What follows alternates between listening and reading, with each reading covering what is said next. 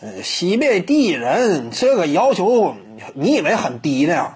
啊，史蒂芬森来了，他什么未来有没有希望成为西北第一人呢？那你是太低估西北了。你不要感觉史蒂芬森啊，他能力有多强？他在 NBA 当中不夸张的说，巅峰期也不是说什么啊，真正顶尖球员完全谈不到。巅峰期他也只是角色球员。之所以知名，史蒂芬森为什么知名？那不是因为吹詹姆斯吗？他如果说当初不吹詹姆斯的话，能有这种名气吗？那是不现实的。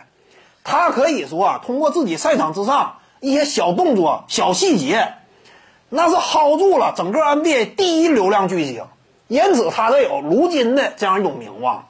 但你真要说史蒂芬森，他的实力等级跟他的知名度相匹配吗？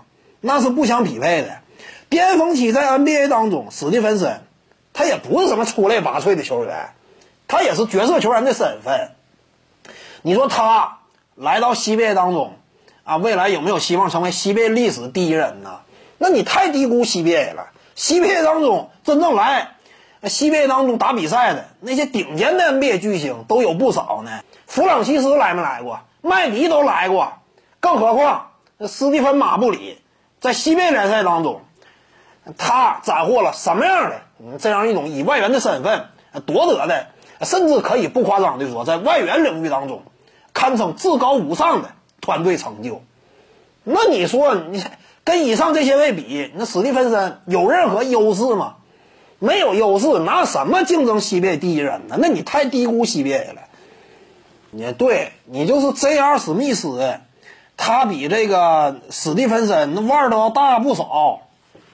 J.R. 史密斯，你别说这样史密斯了，你就是这个当时雄鹿队新秀赛季砍五十五分那小子，他那在 NBA 当中曾经拥有的角色地位与身份，那都是高于史蒂芬森的。你这些位来了之后都没好使呢，你史蒂芬森，你真说立棍啊，那是不现实的。各位观众要是有兴趣呢，可以搜索徐静宇微信公众号，咱们一块儿聊体育。